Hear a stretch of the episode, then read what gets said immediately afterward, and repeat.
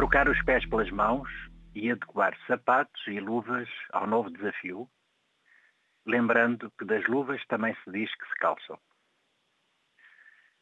Falar pelos cotovelos, poupando o contágio das gotículas que a boca asperge, e desinfetar o tampo da mesa, não vá ouvir os vir com as suas garras coroadas.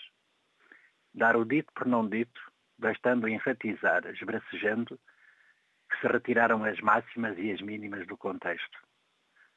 Agora basta espirrar e tossir para meter medo. Dar a outra face como nunca nenhum cristão ousou até hoje. É preciso ter cuidado em não perder a cara depois de tirar a máscara.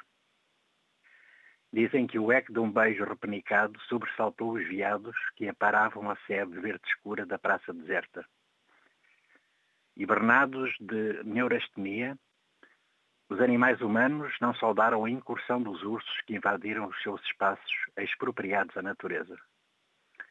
Os indícios de prova para a instauração de processos correm os termos da segunda lei da termodinâmica.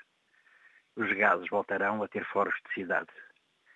Dizer, finados, confinar, confinamento, e depois antepor a proposição de não há desfinados nesta pandemia perceber que distância social não se aplica a todas as situações.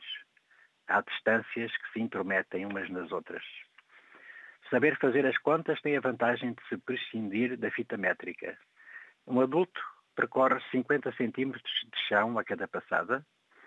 Se usar um artefacto como uma bicicleta, o efeito multiplicador da força aplicada à alavanca dos pedais aumenta a distância percorrida enrijece a barriga das pernas, ajuda a circulação no seu sentido mais amplo e queima saudavelmente algumas calorias que se manifestam no abdômen.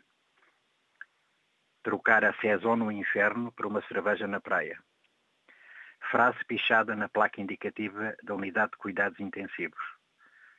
Lamenta-se que não esteja a ser respeitado o direito de admissão reservado a pacientes com resfriadinhos e overdose de cloroquina. A fome é pior do que a vontade de comer. Uma formiga e um elefante a passear na selva vão por um trilho poeirento, a tarde amena. A formiga para, vira-se para trás e interpela o companheiro. Incrível! Vê a poeira que fizemos. O escritor brasileiro Inácio Loyola Brandão chamou-lhe o presidente da morte. É isso. Em nome da democracia dele, Bolsonaro está a matá-la. Há muitas formas de se fazer um golpe de Estado.